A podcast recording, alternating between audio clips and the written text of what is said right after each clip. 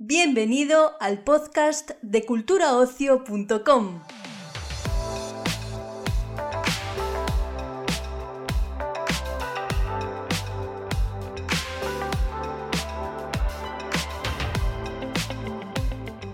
Te presentamos una nueva entrega del podcast de Cultura Ocio, el portal de noticias sobre cine, televisión, música y ocio en general de la agencia de noticias Europa Press.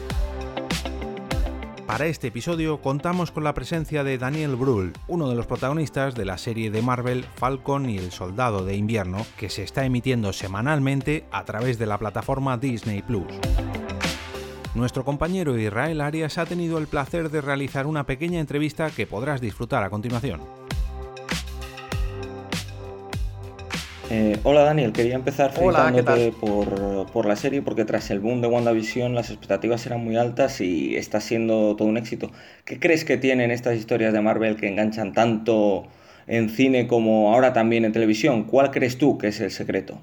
Em, pues creo que todo empieza por arriba con Kevin Feige, que es, un, es el mastermind de, de Marvel y un, un hombre hiperinteligente que eh, sabe que continuamente hay que reinventar y reinterpretar este, este género y, añadir algo, algo, nuevo y algo sorprendente para eh, mantener el, el, el, nivel.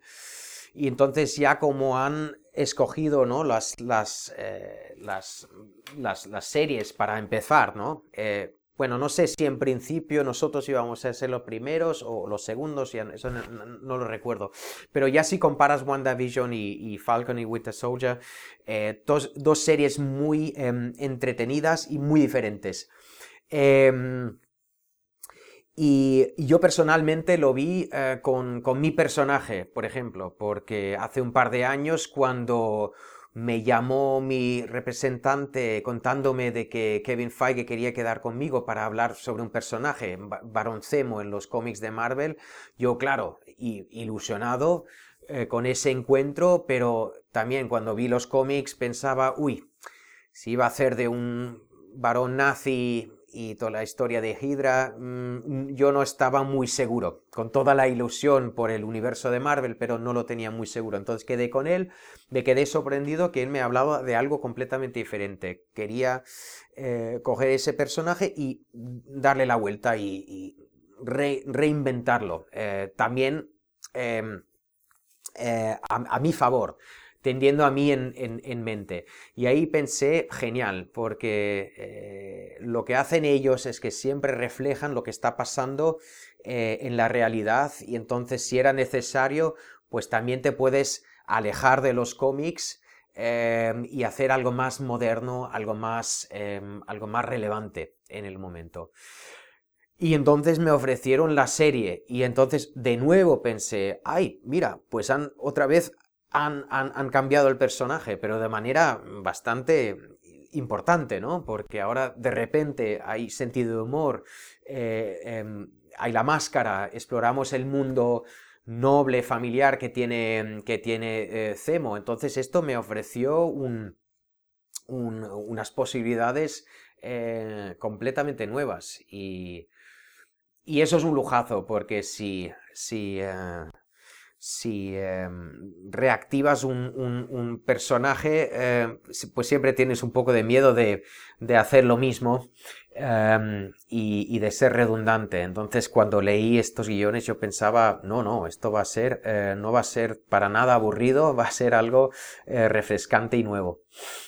Ahora que hablas de este lado más desconocido de Simo, eh, te quería preguntar por, la escena del baile que vimos en uno de los últimos episodios. No sé si sabes que hay un movimiento en el que a través del hashtag release de, de Semocat los fans están eh, pidiendo que se a Marvel que estrene la, escena completa. ¿Estás a favor de esto, de que te vean bailar todo, todo lo que bailaste? he metido la pata yo.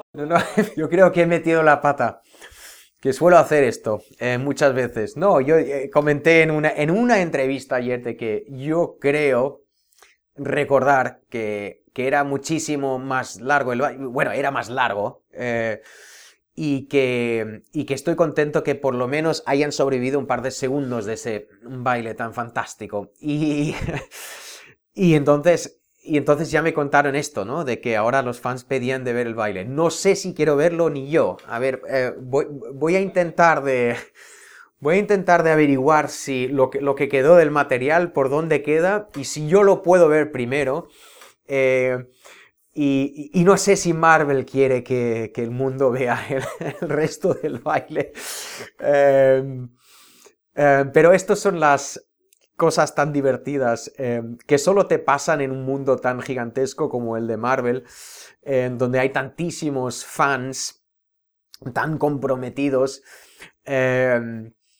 y sí, eh, porque de que una improvisación en el momento de que la...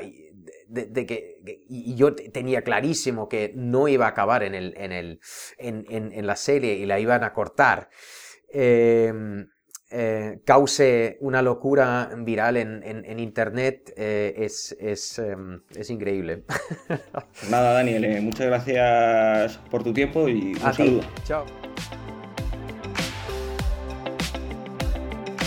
Despedimos esta entrega del podcast culturaocio.com invitándote a descubrir el resto de episodios de este podcast, así como todo el catálogo de programas de nuestra red a través de Europa Press-podcast.